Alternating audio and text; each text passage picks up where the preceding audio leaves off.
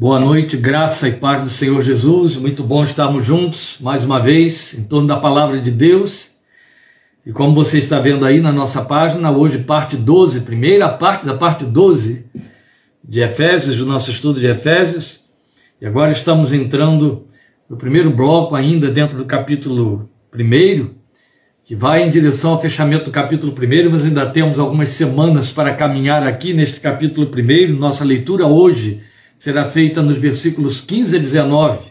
Efésios capítulo 1, versículos 15 a 19, e você já pode ir acompanhando aí, ah, abrindo a sua Bíblia para poder acompanhar a leitura que faremos. A nossa abordagem hoje vai ficar exclusivamente dentro de uma primeira parte só do versículo dos versículos 15 e 16, desse trecho de 15 a 19, por conta da necessidade de termos que usar dos limites do nosso tempo mas com o máximo de proveito da nossa abordagem, o máximo de proveito possível. Capítulo 1 de Efésios 15 a 19, vamos à leitura do nosso texto de hoje. Por essa razão, desde que ouvi falar da fé que vocês têm no Senhor Jesus e do amor que demonstram para com todos os santos, não deixo de dar graças por vocês, mencionando-os em minhas orações. Peço que o Deus de nosso Senhor Jesus Cristo, glorioso Pai, lhes dê espírito de sabedoria e de revelação no pleno conhecimento dele. Oro também para que os olhos do coração de vocês sejam iluminados, a fim de que vocês conheçam a esperança para a qual ele os chamou, as riquezas da gloriosa herança dele nos santos e a incomparável grandeza do seu poder para conosco, os que cremos, conforme a atuação da sua poderosa força. Meus amados irmãos, nós estamos diante de um texto de uma profundidade, de uma riqueza que não perdem nada para o que já estivemos vendo nas semanas anteriores, ao longo dessas 11 partes de nossa abordagem do primeiro trecho do capítulo 1 de Efésios. Por esta mesma razão, iremos parte a parte, mas seremos, estaremos voltando sempre ao trecho inteiro, porque estaremos discutindo aqui os conteúdos da oração que o apóstolo Paulo apresenta para nós. E o que, que nós temos exatamente aqui na abertura deste parágrafo? É um novo parágrafo, a partir do versículo 15. Uma oração. Ele encerra toda aquela argumentação mostrando o plano eterno de Deus, o mistério do plano eterno de Deus Pai para a nossa redenção, e aí assume orar. É como se ele dissesse: Eu não posso, depois de tudo isso que eu estive expondo para vocês, entrar em outros detalhes doutrinários sem primeiro orar, sem primeiro dizer para vocês o que eu estou de fato pedindo a Deus que aconteça com vocês para que toda a riqueza que eu tenho a expor, eu estou pensando por Paulo, certo? Toda a riqueza que eu tenho a expor tenha total proveito, para que os olhos do entendimento de vocês sejam abertos, vocês possam absorver. E os irmãos vão conferir comigo vão ver que de fato o conteúdo da oração do apóstolo era muito pertinente. Não era orar por orar. E aqui temos lições profundas, até pelo simples fato da, da, de, de, copiarmos o estilo da sua oração. Há uma motivação na oração. Ele está sendo impelido a orar com objetividade para que determinadas coisas aconteçam em função da palavra de Deus na vida dos crentes e do reino de Deus. Ele sabia muito bem que Nada se equipara a isso, nada pode concorrer com isso, e qualquer coisa que queira ocupar o lugar disso é fútil, é desperdício de vida espiritual. E então ele para para orar com muita objetividade, buscando de Deus aberturas dentro do coração e, e, do, e da alma do povo para quem ministra, a fim de que a ministração produza frutos, tenha permanência prevaleça, provoque transformações de vida. Então ele deixa claro que a sua motivação para orar era a constatação minuciosa desse glorioso plano, como a dizer, depois disso tudo só resta orar. Ora, nós viemos acompanhando isso aí desde o versículo 3. E se nós formos pensar pelo apóstolo e com o apóstolo, vamos concluir juntamente com ele exatamente isso. Você, diante de toda uma gama de informação, de um plano tão glorioso, que volta para Deus, mas que tem por objeto a mim e a você, um plano elaborado nos dias da eternidade, só resta depois disso tudo cair de joelhos e dar graças e orar. Só que ele faz mais do que dar graças, ele começa dando graças, que é o que veremos hoje, mas depois ele apresenta outros conteúdos na sua oração do que se faz imprescindível para que ele possa continuar toda a sua exposição. Então, é muito bonito porque ele vai apresentar os conteúdos da sua oração a eles, ele está informando assim: olha, eu oro por vocês, e o que eu peço a Deus por vocês é isso, isso e isso. E é assim que ele encerra o capítulo 1. Ele vai até o versículo 23, falando dos detalhes dessas suas, dessa sua oração ou orações pelos crentes de todas as igrejas, nesta carta que ficou endereçada e fixada na igreja de Éfeso, como já vimos lá na, nas, nos primeiros, primeiros estudos da carta, vocês devem lembrar. Bem, e aí a partir daí, a partir do capítulo 2, ele começa então toda uma exposição doutrinária de uma profundidade sem precedentes.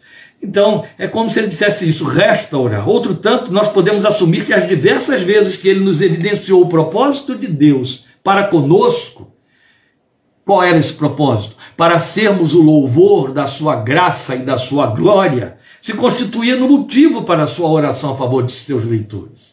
Ora, a lógica nisso aí. Se ele me expôs um plano, um mistério e um plano de Deus, cujo propósito último é que a minha vida ocupe o lugar de ser manifestação de louvor da glória de Deus, ou manifestação de glória para Deus, ele precisa e muito que eu esteja bem preparado como discípulo para ocupar esse lugar, para desempenhar bem esse papel nos planos eternos de Deus na minha geração enquanto há fôlego. O fôlego da vida preenche os meus pulmões. E é isso, é disso que ele se encarrega. Então ele ora para que isso aconteça, para que haja essa preparação. E assume nos trazer material, nos trazer ministração, doutrina, para que eu esteja habilitado para que isto aconteça. Daí a grande riqueza da carta aos Efésios. Porque ele seleciona muito bem os seus assuntos no capítulo 2, no capítulo 3, no capítulo 4, no capítulo 5, no capítulo 6 ele faz o fechamento. Ele fala de posicionamento. A beleza é sem, sem igual. E é isso que estamos dispostos, já, já estamos fazendo há dois meses, não é? Compartilhando com os irmãos em cima de nossas considerações dentro desta carta magnífica. Então, é muito interessante porque um motivo tão glorioso como esse, deste plano eterno de Deus, não pode produzir nada menos que oração de conteúdo elevado e glorioso, que é de que vamos começar a ver hoje, o conteúdo elevado e glorioso dessa oração. Então, antes de aprendermos o que esse conteúdo nos ensina, eu chamo a sua atenção para mais um reforço do nosso argumento inicial, lá nos primeiros estudos, de que esta carta foi dirigida a uma comunidade geral e não exclusivamente aos crentes da cidade de Éfeso, porque aqui no versículo 15, volte por favor ao versículo 15, você vai ver como ele deixa isso claro. Por esta razão, desde que ouvi falar da fé que vocês têm no Senhor Jesus e do amor que demonstram para com todos os santos, ora, ele está escrevendo para pessoas a quem ele não conhece pessoalmente. Isso contraria em tudo, historicamente, a, a, a realidade de uma carta escrita para uma igreja com a qual ele conviveu dois anos e meio e com a qual ele tinha tanta intimidade e conhecia com tantos detalhes. E vale lembrar que quando ele vai se despedir deles, lembra, estando em Mileto, manda chamar os presbíteros da igreja de Éfeso, há pranto para todos os lados, ele se despede deles, eles choram, eles abraçam, se agarram ao pescoço dele, havia intimismo. E a gente sabe o preço que ele pagou pela formação daquela igreja. Então é evidente que esta carta, já vimos isso, já discutimos isso, só estou reforçando o argumento, lembrando aos irmãos, ela não foi escrita com exclusividade à igreja de Éfeso. Nós já vimos que uma das cópias, últimas cópias, então receberam o endosso aos crentes, aos santos que estão em Éfeso, e elas ficaram fixadas e chegaram até nós. Mas a, o, o público para quem a carta se dirige é muito mais amplo e muito provavelmente, né, com grande acerto, todas as igrejas receberam cópias desta carta, como chega para nós, e nós já temos em nossas mãos há dois mil anos, graças a Deus. Não é? Mas veja, é, o ponto em foco em nosso texto é o conteúdo da oração dele, pelos crentes de todos os lugares, como acabamos de dizer. Então nós podemos identificar três etapas ou três motivos para a oração dele. O primeiro está no versículo 16, que é ações de graças, é com que ele começa essa, essa, série, essa, essa série de argumentos ou de conteúdos da sua oração, ações de graças. O segundo está no versículo 17, que eu resumi aqui como súplica por sabedoria e revelação no conhecimento pleno de Deus Pai. Falaremos disso no momento em que vamos abordar esse conteúdo. Eu só quero, já que eu estou fazendo aqui um chamado do conteúdo da oração, mostrar aos irmãos o significado disso, até para despertar o seu interesse, porque será justamente a abordagem da, da próxima, próxima quarta-feira, querendo Deus, a parte 12b desta oração aqui. Súplica por sabedoria e revelação no conhecimento pleno de Deus Pai. Falaremos disso com detalhes sobre a questão do significado de revelação pela qual ele suplica, mas é muito importante você entender que o alvo desta oração é que os crentes, todos nós, sejamos levados a conhecimento pleno de Deus Pai. Ele poderia ter dito assim: conhecimento pleno de Deus. Poderia ter dito conhecimento pleno da Trindade divina. A palavra Trindade nunca apareceu no Novo Testamento, mas ele poderia ter dito, é, assim como Jesus evocou isso no, na, na, ao nos dar o grande mandamento, a grande comissão, ele poderia ter dito no pleno conhecimento de Deus Pai, Deus Filho, Deus Espírito Santo. Não. Eu oro, ele vai dizer aí, para que vocês tenham sabedoria e revelação no conhecimento pleno de Deus Pai. Então ele está nos informando algo muito significativo a vermos na próxima semana, que todos temos que chegar ao conhecimento pleno de Deus na sua qualidade de Pai. Isso é imprescindível para nós, é imprescindível para os crentes. Por isso que ele ora, ele pede que o Espírito de Deus faça isso. Porque aqui há um outro ponto importante a ressaltar. Por que Paulo ora? Porque ele sabe que tudo que começa em Deus, procede de Deus, é consecutado por Ele, é executado pelo Seu Espírito, é, é introduzido em nossas vidas e promovido dentro de nós pelo Seu Espírito, é de cunho essencialmente espiritual. Não é um ensino escolástico em que alguém chega e ensina métodos, critérios de pesquisa e diz: olha, examine tal texto da Bíblia, compare com outro texto assim assim, para que você entenda, para que você chegue ao pleno conhecimento. Não. Ele diz: eu oro para que isso aconteça. É necessário que haja um concurso do Espírito Santo de Deus, porque isso é tão divino, é tão das esferas espirituais, que só o mundo espiritual pode operar isso, e o mundo espiritual para nós é a ação da Trindade Divina. Então, eu tenho de pedir a quem pode fazer que faça o que precisamos que seja feito. Que Ele nos dê sabedoria e revelação no conhecimento pleno de Deus Pai. Depois, o terceiro conteúdo da oração, o terceiro motivo da oração, está no versículo 18.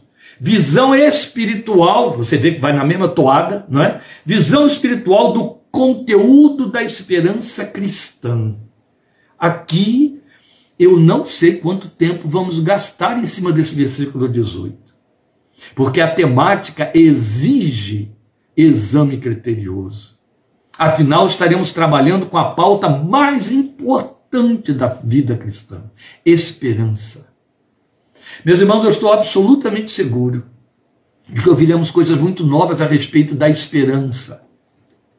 Coisas que vão nos surpreender, não no sentido de que, ó, oh, nunca ouvi falar nisso. Não, não é isso. É no sentido de que, meu Deus, quanto eu necessito disso. Então é isso que está acontecendo comigo. Estas eu creio que serão as descobertas, em nome de Jesus. Então, na verdade, o que ele está nos dizendo é isso: está pedindo que Deus lhes dê visão espiritual do conteúdo da esperança cristã, que por sua vez abarca três dimensões, ainda no versículo 18: chamado para a esperança, herança de Deus em nós, isso tudo constitui na esperança a grandeza incomparável do poder de Deus, aí no versículo 19, e ali outro tanto vamos, vamos nos deter, que foi o texto que eu disse que usei na celebração de domingo, porque há algo de extraordinário aqui, na, na, em todo, todo o uso de, de recursos linguísticos de que ele se serve no versículo 19 para falar sobre o poder de Deus, está disponível para nós. E aí a gente acaba descobrindo, né, meus amados? E vamos descobrir, e acho que você já tem descoberto isso há bom tempo, como nós temos feito caminhadas superficiais na revelação da palavra de Deus. Não é à toa que o apóstolo se ocupou, ao discipular uma comunidade numa, numa cidade pagã, em ministrar para eles mais de duas horas diariamente durante três anos. É muita coisa. Com profundo lamento, e você vai lamentar comigo também. Eu tenho que lançar essa pergunta aqui sobre minha cabeça, meus ombros e sobre sua cabeça e seus ombros. Prevaleceria esse tipo de ministração e de ministério e de serviço cristão nos dias de hoje, nesta nossa geração? Uma ministração diária, mais de duas horas por três, eh, mais de duas horas por três anos consecutivos, todos os dias, sete dias por semana, teria plateia, sustentabilidade? Você há de convir que não foram poucas coisas que foram ditas e ensinadas.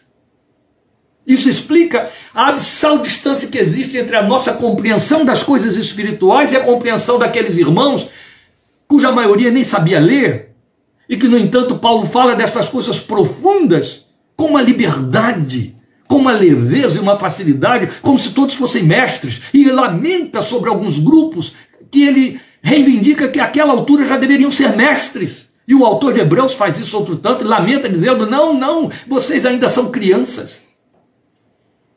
Isso nos faz entender, meus irmãos, onde nós estamos.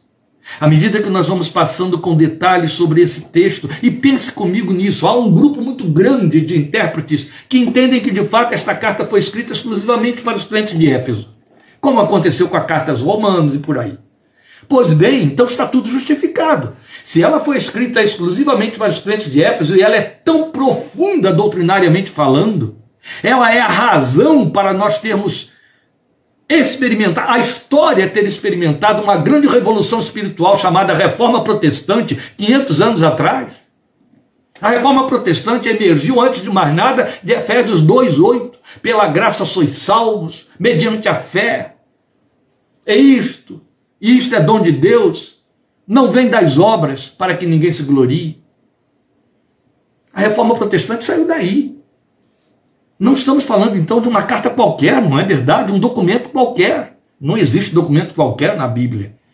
Mas o que eu quero mostrar aos irmãos é que a gente hoje tem que se cansar pesquisando, indo atrás de argumentos, de descobrir conteúdos, comparações dentro da hermenêutica bíblica, dentro de, de, da interpretação de textos originais, enquanto que as pessoas, com uma irresponsabilidade indesculpável, passam tão superficialmente sobre a letra desse texto e se entendem pregadores, mestres, e falam e dizem, e quanta abobrinha é dita, e quantos é, é, discípulos deformados são formados na fé cristã atual.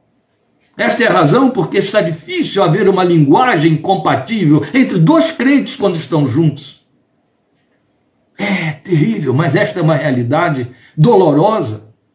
Então está justificado uma gente que ouviu com tanta intensidade e tão vastamente as profundidades de Deus, entendia destas coisas. Teríamos de fazer esse caminho de volta, não é verdade? Para termos a pretensão de entender, de dizer que entendemos as Escrituras. Com quanta irresponsabilidade, independente de líderes, esses aí, então, sem desculpa, mas com quanta irresponsabilidade, crentes, por causa do livre exame das Escrituras, acham que podem formar a sua fé em cima de um texto, um versículo que, que pinçam isolado das Escrituras e aí criam nisso uma norma de vida e acham que está tudo bem. E quando vão passar pelo crivo das Escrituras, Deus eterno, não há nada a aprovar ali. Isso é muito sério. E outros males vieram a reboque.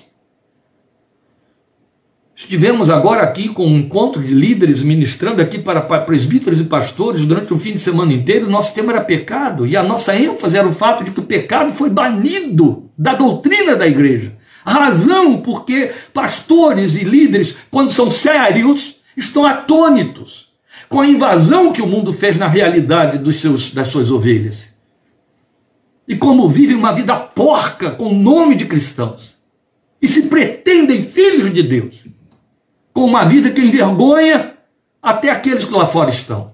Eu não quero continuar por aí, eu quero apenas mostrar aos irmãos a superficialidade da nossa confissão que a gente aplaude e aprova tanto, meus queridos. Quando na verdade esta palavra exige que haja, no mínimo, para a sua observação, uma oração semelhante à oração deste homem de Deus. Um homem que tinha gasto tanto tempo com aquela gente, agora ele diz que ora para que o Deus de nosso Senhor Jesus Cristo dê a essa gente espírito de sabedoria e de revelação no pleno conhecimento dele. Ora para que os olhos do coração deles sejam iluminados para que conheçam a esperança pela qual ele o chamou. Aí eu fico pensando, se diante de um grupo tão bem preparado, na hora de ter de fazer uma exposição doutrinária da envergadura da carta aos Efésios, esse homem tem de orar para que esta gente tenha uma operação espiritual que os habilite a entender o que esperar de nós, de mim e de vocês, meus queridos. Tão longe estamos deste exame criterioso e contínuo. Não é para desanimar, é para abalar é para nos levar a questionar, a termos autoquestionamentos é, é, é, é, é fincados, embasados na sinceridade, na verdade e na autenticidade pessoal quanto às coisas espirituais. Agora, neste momento, A nossa atenção se volta para o primeiro conteúdo da oração, é só para o que temos tempo hoje. É o versículo 16, quando ele fala de ações de graças. Não deixo de dar graças por vocês, mencionando-os em minhas orações. Eu coloco aqui como sendo um dos conteúdos da sua oração, e é.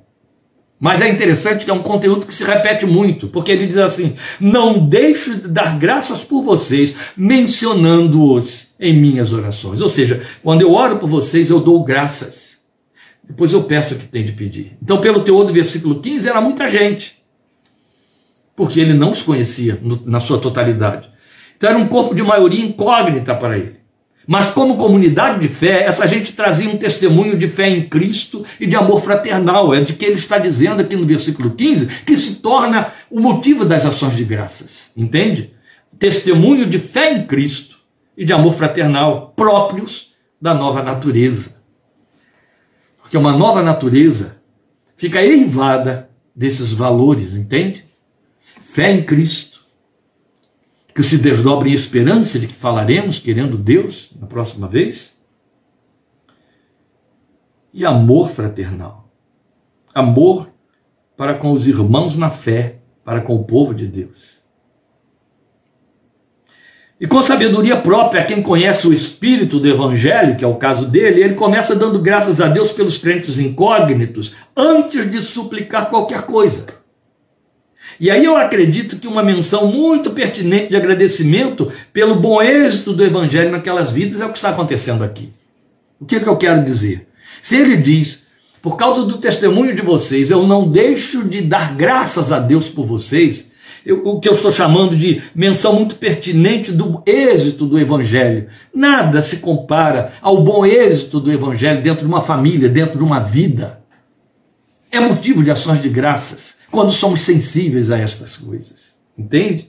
Quando elas têm de fato valor pertinente para nós. Nada, nada se compara ao prazer espiritual de poder dar graças a Deus pelos frutos da vida transformada pelo poder de Deus numa pessoa crente.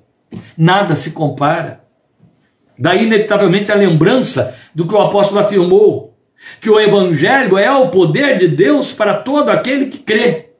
Ele diz isso aos Coríntios: como não dar graças por vidas que de caminho errante acertam o trilho da caminhada ao conhecer o Senhor e Sua palavra? Como não? Você passa por essa experiência dentro da sua família. Você pode ter ouvido falar ou ter tido a amarga vivência de ter um filho totalmente de vida torta, totalmente fora da posição, e em dado momento ele se volta para o Evangelho, o Evangelho entra e muda, muda. Seu coração transborda de gratidão e de alegria, diz que ele está falando aqui. Ele está falando de vidas pagãs que foram arrancadas dos ídolos para servir ao Deus vivo e deram testemunho de uma fé, uma confiança absoluta nesse Deus vivo, o coração transbordava de gratidão. Nada substitui a alegria e o prazer de ver o efeito transformador do Evangelho numa vida. As pessoas estão é, é, reduzindo muito e trazendo muito é, é a, a, a minimizações efeitos do evangelho porque ficam em busca de efeitos fenomenais. Os efeitos fenomenais não só podem sofrer suspensão a critério de Deus, quanto eles são nada, uma vez que eles têm uma temporalidade também curta. É uma cura, é uma resposta a uma oração e amanhã uma outra necessidade surge no lugar. Mas quando falamos de vida transformada, uma vida transformada, isso vai além e muito além de efeitos em termos de coisas que são temporais e passageiras. Lamentavelmente, quando surgiu aí uma onda de engano que levou as pessoas a pensarem que da parte de Deus temos que experimentar apenas o poder que, que se traduz em bênçãos temporais, bênçãos financeiras, prosperidade, etc. Muitas pessoas começaram a dar glória a Deus e atenção a esse tipo de testemunho, em detrimento do testemunho de uma vida transformada pelo poder de Deus. E essas mesmas pessoas vieram num determinado momento a experimentar a, a, a amargura de descobrir que nem sempre todas essas expectativas são atendidas. Mas quando uma vida é transformada pelo poder de Deus, não importa que vicissitudes ocorram, a transformação continua lá, dando seu testemunho e testemunho de fidelidade. Por isso é que eu costumo sempre sugerir que, com muito critério, os crentes procurem ler é, é, é, livros devocionais, especialmente os antigos, os bem antigos, aqueles que, que, que são, são, datados de antes do, dos anos 70, bem antes dos anos 70, mas tenham muito pé atrás com os que vieram depois dos anos 70, sobre vida devocional de testemunho de homens e mulheres de Deus que foram transformados, alcançados pelo poder de Deus, porque são testemunhos que nos inspiram muito e que mostram que o Evangelho verdadeiramente faz, especialmente quando você ouve da conversão de vidas em ambientes de extrema perseguição e antagonismo ao Evangelho. O mundo islâmico, a China comunista, e como foi na época da União Soviética ateísta, que perseguia e matava cristãos. Então, como é importante conhecer o testemunho de vida daquela gente e se mensurar aí, porque isso é muito válido para nós. Serve de estímulo, serve de aferidores com toda certeza. Tive a oportunidade de ouvir de viva voz, debaixo do teto da, da, de, de, um dos mártires da fé cristã, que estava vivo na época, mártir vivo da fé cristã, no ano de 1999, ele já com 86 anos. Quando eu saí dali, que voltei para o hotel, eu estava na Romênia, eu me senti uma pulga. Quando eu vi a maneira como o testemunho daquele homem prevalecia aos 86 anos, usando uma prótese no braço porque perdeu o braço em função da perseguição que sofreu por causa do evangelho. E isso, em lugar de derrubá-lo, intensificou a sua fé, esperança e necessidade do Senhor. Como isso é significativo. E também é digno de nota o fato do apóstolo agradecer antes de pedir. Aqui a lição para a nossa prática devocional de oração. Ações de graças antes de petições na graça porque isso há de cumprir uma máxima que sai do próprio, do próprio apóstolo Paulo para a nossa vida. Falaremos disso no fechamento da minuta de hoje, o tempo já está esgotando, mas eu não posso encerrar esta observação sobre este primeiro conteúdo da oração do apóstolo sem uma aplicação direta deste ensino a nós. Ainda que eu vá ser muito contundente, mas seria um desperdício não acordar a nossa consciência diante disso aí. Veja, qual era o conteúdo, o motivo das ações de graças do apóstolo, ações de graças por vidas que, inclusive, ele nem conhecia pessoalmente, mas de quem tinha ouvido falar, de cujo testemunho de fé em Cristo e de amor fraternal ele tinha ouvido falar. Então, o motivo dele orar dando graças por essas pessoas é muito nobre, é muito inspirador. Alguém ser movido a ir diante de Deus para orar, para agradecer, Senhor, eu estou vindo aqui para render graças pela vida de Fulano. Não é pelo que aconteceu na vida de Fulano, mas por aquilo em que Fulana ou Fulana foi transformado e veio a ser, passou a ser, por causa do poder do Evangelho. Então isso é muito significativo. Você se sabe motivo de ações de graças por alguns crentes que não sejam seus domésticos em algum lugar? Você é o motivo de pessoas renderem graças a Deus por sua vida cristã? Você tem conhecimento disso? Eu sei que eu estou sendo muito contundente, mas, meus irmãos, ou a gente tem um teor profético na abordagem da palavra de Deus, ou vamos parar de brincar de evangelho, não é? E eu estou aqui nesse lugar de profeta. E o profeta, no uso da palavra de Deus, ele confronta. A Bíblia nos diz isso. A profecia é para exortar, consolar e edificar. E a minha pergunta é essa: você tem conhecimento de alguém que não sejam os domésticos da sua casa, da sua fé, os seus domésticos, que dão graças a Deus pela sua vida? Porque é fácil que os de dentro de casa deem graças a Deus pela sua vida, mas de repente o vizinho do lado ou o parente mais distante não dá, não. É muito fácil ser grato a Deus por mamãe e por papai. Mas mamãe e papai não têm só filhos. Mamãe e papai têm irmãos, têm primos, têm tios, têm genros, têm noras, têm netos, não é? E aí o testemunho vai, ele perpetua. Todos os outros são motivos, encontram motivos de ações de graças. Entende? Isso é confrontar, mas é preciso que você tenha consciência destas coisas. Se a resposta é sim, se você sabe que pessoas dão graças a Deus por sua vida, a motivação traz este binômio aí que aqueles crentes apresentavam no seu testemunho, de que ele fala no versículo 15, a fé que tinham em Cristo, o amor deles para com o povo de Deus. Pense nisso. E na mesma medida, você rende graças a Deus em suas orações pelas vidas de outros crentes em Cristo. Por quais crentes quando você ora, você dá graças a Deus pela vida deles. Aqueles que vão marcar você quando partirem, o legado que vão deixar. Você conhece alguém pelo qual dá, por quem, pelo qual ou pela qual dá graças, porque vai se cumprir, você sabe, sente, percebe que vai se cumprir nessa vida a palavra de Deus a respeito de Abel, aquele cuja fé depois de morto ainda fala. Quais são os objetos de suas ações de graças na sua oração a Deus? Outro tanto, você já experimentou o triste agastamento que vem do lamentável fato de que quando se lembra de alguém só encontra a memória, só, só vem na sua memória as contínuas petições dessa pessoa a você quanto a orar? Ela é uma pedinte, um pedinte na fé? Só esbarra com você para pedir suas orações, não tem nada a oferecer.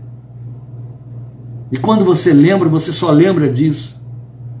Fica difícil dar graças, não é? Por esse tipo de gente. Eles existem muito. Você sabia que se constitui até num automatismo vicioso por parte de crentes imaturos? A Bíblia nos manda orar uns pelos outros, mas fica faltando os pelos outros. Entende? Da parte de alguns que só pedem oração. Só pedem oração. E pedem oração na expectativa de uma magia. A sua oração, ela é, é mais santa, você está mais perto de Deus, você ainda tem de ouvir esse tipo de coisa. Mas eles existem. E aí fica difícil a gente trazer à memória motivo de gratidão, não é? É triste. É hora de orar pelo crescimento dessa gente. É hora de orar. Mas também é hora de atentar por fim que o apóstolo está apenas provando aqui no versículo 15 o que nos ensinou como máxima em 1 Tessalonicenses 5,18. Deem graças em todas as circunstâncias, pois esta é a vontade de Deus para vocês em Cristo Jesus. Deem graças por todas as coisas. E aqui, na minha versão, em 1 Tessalonicenses 5,18, ele usa a palavra circunstâncias. Deem graças por todas as circunstâncias, pois esta é a vontade de Deus em Cristo Jesus para convosco. Quando lá na frente chegarmos ao versículo 19, você vai ver como isso procede, como 1 Tessalonicenses 5,18 procede à luz de Efésios 1,19, quando Paulo diz que Cristo preenche todas as circunstâncias. Isso quer dizer que ele dá conta de todas elas, ou que ele está em todas elas. Por isso é com essa autoridade máxima que o, servo de Deus nos exorta na carta aos Tessalonicenses: deem graças por todas as circunstâncias. Lembram quando Jesus falou: se amarmos somente os que nos amam, que, pre, que prêmio há nisso? Que vantagem temos nisso? Então ele diz: ame aqueles que lhes perseguem, aqueles que os aborrecem, não é? Isso também vale para a questão de ações de graças. Qual é a virtude em dar graças pelas coisas que me gratificam? Se eu não o faço, eu sou minimamente ingrato. E a ingratidão é detestada por Deus, reprovada por Jesus. Sabia disso? Jesus reprova a ingratidão, Jesus reprova o ingrato. Deus aguarda a gratidão. Sabia disso? A gratidão confessa muita coisa, isso é muito importante. Falaremos disso no tempo devido, mas eu quero só trazer isso para você. Quando a palavra de Deus nos manda dar graças por todas as circunstâncias, ela já se adianta aqui em Efésios 1,19, dizendo que o Cristo, autor da nossa fé e consumador dela, preenche todas as circunstâncias. Então eu posso dar graças por aquelas que eu não entendo, por aquelas que me ferem, por aquelas que me frustram, por aquelas que me parecem portas fechadas, orações não respondidas, circunstâncias que acometem, que abatem. Especialmente quando elas têm cheiro de clorofórmio, de remédio, de corredores hospitalares. É difícil, eu sei que é difícil. Mas a palavra de Deus não discute isso. Ela simplesmente chega e diz: dê graças, dê graças, dê graças. É problema de Deus como vai chegar isso lá em cima. Não é seu. O seu problema com Deus é a necessidade de dar graças, quaisquer que sejam as circunstâncias. Então vamos lembrar, o que aprendemos aqui hoje é que o apóstolo, ao orar por coisas tão sérias e tão profundas e de tamanha urgência espiritual, ele começa dando graças. Para ensinar a mim e a você que a primeira coisa que deve abrir a minha aproximação a Deus em oração, que já é um grande mistério, é ações de graças. Se já é difícil encontrarmos hoje crentes abertos a se aproximarem de Deus para orar, imagine pensar nesse crente se aproximando para dar graças. Antes de pedir qualquer coisa. O que aprendemos, o que traduzimos, segundo os nossos egoísmos, é dar graças, uma vez que alcançamos a resposta, já obtivemos a visão, a visibilidade daquilo que esperávamos. A Bíblia diz: antecipe isso. Dê graças antes, antes que ocorra. E se não ocorrer, continue dando graças. Leia Abacuque 3, amém? A figueira não está florescendo, o produto da oliveira mente, mas todavia eu me alegro no Deus da minha salvação, Ele é a minha fortaleza e não a colheita do meu campo. Amém? Ações de graças. Este é o primeiro conteúdo da oração do apóstolo.